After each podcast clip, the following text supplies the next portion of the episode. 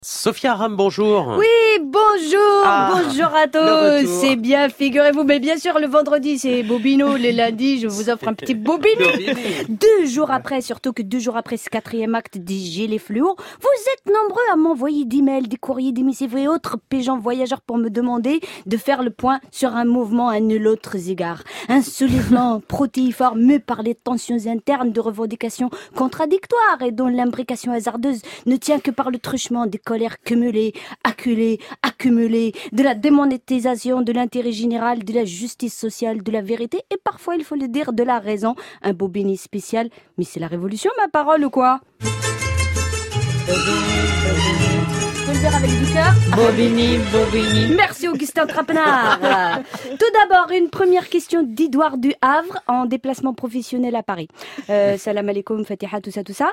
Est-ce que l'on peut continuer à rogner, grignoter, user, raboter les plus démunis pour limiter l'accroissement du déficit budgétaire et continuer de creuser l'écart euh, avec les plus riches ou bien ça va finir par se voir?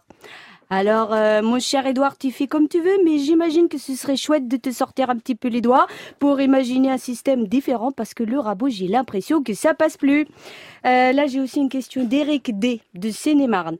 Fatiha. Peut-on appeler à marcher sur l'Elysée, faute Macron dehors, repeindre les murs en jaune et se rouler des joies sur le bureau présidentiel? Ah bah mon cher Eric, euh, se décréter porte-parole des Gilets jaunes, ça veut pas dire prendre mes oreilles pour des poubelles, hein il faut filtrer un petit peu. Il faudra profiter de ton échange avec le juge pour lui demander de bien tout expliquer. J'espère qu'il aura du temps et surtout qu'il sera pédagogue.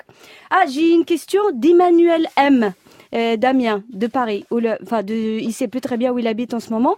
Alors il me demande, euh, dis-moi Fatiha, est-ce que c'est vrai que quand il y a de la haine, il y a aussi une demande d'amour?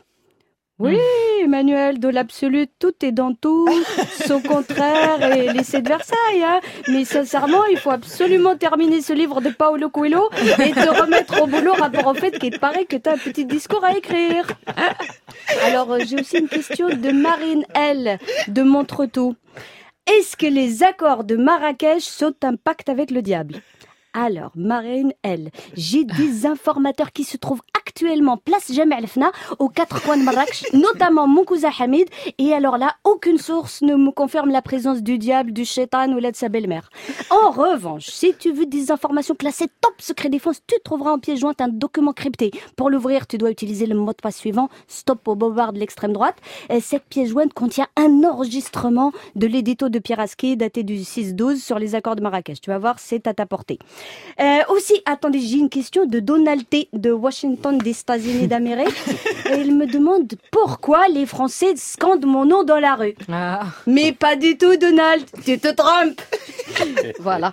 Euh, il me reste encore des milliers de questions frappées au coin du non-sens et des renoncements de l'époque. Mais alors, on en attend que le président évite de mettre de l'huile sur le feu ou le feu aux poudres. Je me dis que par les temps qui courent, on ferait peut-être mieux de taxer la connerie plutôt que le carburant. Ça rapporterait beaucoup plus. Merci Sophia.